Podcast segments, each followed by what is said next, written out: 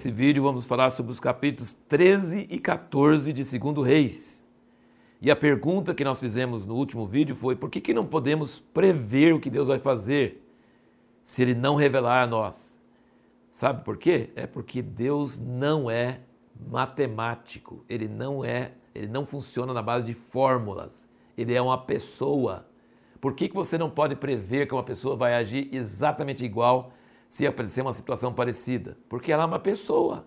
E pessoas não são cartesianas, não são geométricas, elas não funcionam igual robô. Um, um, programa de computador, uma ciência exata, ele vai, dada a mesma situação, ele vai reagir do mesmo jeito. Deus não. Deus, você não pode prever o que ele vai fazer. Então você não pode pensar que você pode prever o que Deus vai fazer, como Deus vai tratar uma pessoa. Como nós vemos nos Salmos em Jó, nem sempre o justo é abençoado e o ímpio sofre. Tem vezes que o ímpio é abençoado e o justo sofre.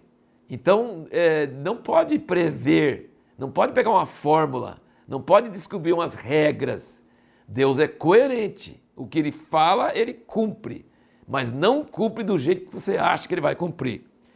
Eu estou dizendo isso porque aqui nesses capítulos que nós estamos lendo esses dias e nos capítulos de hoje, nós percebemos que Deus responde à oração de Jeoacás, que é o filho de Jeú, que estava seguindo os pecados de Jeroboão, filho de Nebate, mas ele suplicou, diz aqui no capítulo 13, versículo 4, ele suplicou diante da face do Senhor e o Senhor o ouviu, porque viu a opressão com que o rei da Síria oprimia Israel. Quem que era o rei da Síria? Azael, que Deus tinha colocado como rei para oprimir Israel. Mas depois você percebe no contexto desses capítulos, você vai ver que Deus levanta pessoas em Israel para combater o rei da Síria, que o próprio Deus tinha levantado.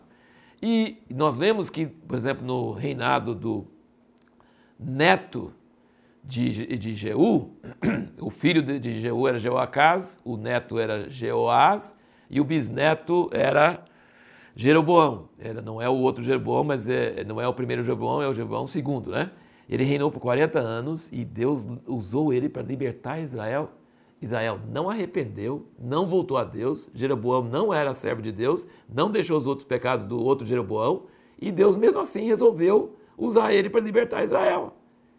Então, nesse sentido, você vê muitas coisas parecidas do tempo dos juízes, do tempo dos reis, que Deus nem sempre pega o mal e castiga ele na hora.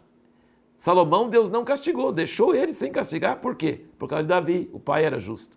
Tem vezes que Deus demora a castigar o ímpio, a gente acha que ele devia castigar logo, e não castiga, castiga depois o filho, o neto.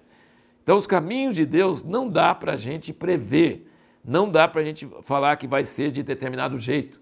A gente precisa entender que Deus, é, em certa maneira, ele é imprevisível, ele não segue fórmulas matemáticas. Ele é um Deus que cumpre a sua palavra e eu creio, por exemplo, aqui com, com essa libertação de Israel, sem arrependimento de Israel, sem arrependimento do rei, que era bisneto de, de, de Jeú, Deus libertou Israel.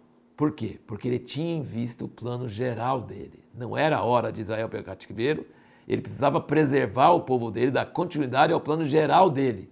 Então ele às vezes faz coisas imediatas que você fala, mas ninguém arrependeu, ninguém voltou para Deus e ele abençoa eles assim mesmo. E às vezes Deus ouve a oração de uma pessoa má.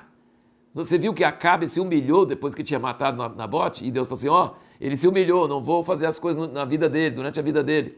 Aqui, Jeoacás ora e Deus ouve ele. A pessoa má ora, Deus ouve a oração dela e ela continua sendo má e no fim se dá mal. Então você precisa tomar cuidado quando você começa a dizer que Deus vai fazer de tal forma, porque ele não é matemático, ele não é assim. Fez mal, vai levar na cabeça. Os amigos de Jó achou que era assim. Jó, você está tão feliz, deve ser porque você fez alguma coisa errada. Não, não é assim. As coisas de Deus não são cartesianas, não são matemáticas, não é uma ciência exata. No fim, sim, todos os ímpios vão se dar mal e os justos vão se dar bem. Isso é certeza, no fim. Mas no meio do processo, tem muita surpresa o mal pode ser abençoado eventualmente e continuar sendo mal e terminar mal, e o bom pode sofrer coisas terríveis e não receber livramento e no fim se dar bem. Então, é isso aí. E aqui nós vemos então um paradoxo na vida de Eliseu. Gente, Eliseu viveu até ficar bem velho. Aqui não fala da idade dele, não, gente. Mas pensa bem. Ele não era novinho, ele pode dizer assim, é um rapaz quando ele era fazendeiro, quando Elias chamou ele. Mas a Elias ainda ficou anos. E Eliseu servindo ele. Depois nós temos ele ungindo Jeú, o servo do o filho do profeta ungiu Jeú. Jeú governou por 28 anos, o filho de Jeú, Jeoacás, por 17 anos. E Eliseu ainda está lá, firme e forte. E é Jeoás, o neto de Jeú, não sabemos, mas só a soma de Jeú com Jeoacás dá 45 anos. E foi Jeoás que foi lá para Eliseu, quando Eliseu estava doente. Você ouviu? Esse homem de Deus que ressuscitou morto, que fez todo quanto é milagre, ele morreu de doença. Você já pensou? Se as pessoas acham que, que tem que, se é homem de Deus, nunca vai ficar doente. Eliseu curou os outros e ele morreu de doença. Isso está na Bíblia.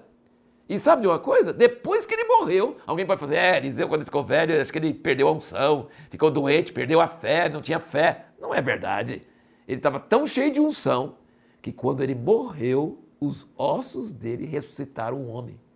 Alguém contou, eu não sei se é verdade, nunca cheguei, nunca consegui contar, mas dizem que está registrado na Bíblia sete milagres grandes de Elias e 14 milagres grandes de Eliseu. Ele pediu porção dobrada, então ele tinha que fazer o dobro de milagres relatados na Bíblia. E interessante que ele fez 13 antes de morrer. E o 14 ele fez depois que morreu. Jogaram um homem lá em cima do, dos ossos dele e ressuscitou. Mas o que eu quero falar com você agora também é sobre Jeoás, o neto de Jeú, que foi lá quando Eliseu estava quase morrendo, e falou assim: Meu pai, meu pai, carro de Israel, seus cavaleiros. O que, é que ele quis dizer com isso? Ele estava dizendo a mesma coisa que Eliseu disse quando Elias foi tomado. Só que Elias, Eliseu disse isso quando Elias já estava subindo e ele viu. E Jeoás disse isso para Eliseu quando Eliseu estava vivo, quer dizer, faz comigo igual você, o Elias fez com você, faz comigo. E, e Eliseu falou assim: ótimo, vamos mesmo foi para a janela, pegou o arco e a flecha, pôs as mãos dele, já estava velhinho, sem força, e falou, atirou. É a flecha do livramento do Senhor sobre os sírios. Já deu uma dica para ele. E agora ele falou assim: atira no chão. Só que não falou para ele para que atirar no chão. E ele atirou no chão três vezes. Eliseu, velhinho, ficou bravo. Por que, que você atirou só três vezes? Se você tivesse atirado cinco ou seis vezes, você teria vencido os sírios cinco ou seis vezes e ia acabar com eles. Agora, só três vezes não vai acabar com eles. Se fosse Eliseu, você sabe quantas vezes ele tinha tirado no chão? Dez. Eliseu quis porção dobrada. Jeoás foi lá e quis uma bênção, mas ele tinha pouca ambição. É um exemplo de uma pessoa que não fez o dever de casa espiritual, não estava preparado, não tinha ambição. Ele atirou três vezes. E Eliseu tinha dado uma dica, mas Eliseu não podia falar com ele antes. Olha, Toda vez que você atirar no chão, vai ser uma vez que vai vencer os sírios. Que se tivesse avisado ele antes, capaz que Jeoás ia fazer mais vezes. Mas não pode avisar, porque você sabe por que não pode avisar antes? Porque a pessoa tem que manifestar o que ela tem dentro do coração. Tem que ser espontâneo. Aí Eliseu ficou bravo, ele deu uma dica, falando: oh, essa flecha é o livramento do Senhor, agora atira no chão. Mas ele não falou quantas vezes para atirar, e nem falou que cada vez ia ser uma vitória sobre os sírios. E aí Jeoás atirou só três vezes. E de fato ele venceu os sírios três vezes, cumpriu a palavra que Eliseu falou. Só que Eliseu ficou muito bravo, porque Eliseu era uma pessoa que tinha muita ambição espiritual e Jeoás foi uma pessoa que não tinha feito dever de casa e foi pouco ambicioso. E isso foi muito triste. Nós vemos também aqui que Deus preservou a linhagem de Davi, mesmo que os várias vezes mataram todo mundo, mas sobrava sempre um filho para Deus preservar a linhagem de Davi.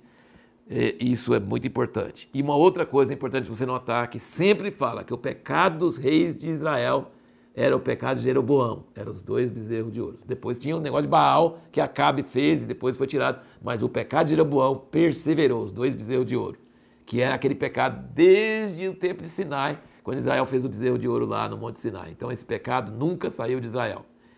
E o pecado de Judá sempre era os altos, eles sacrificavam nos altos, eles tinham o templo, mas sacrificava nos altos.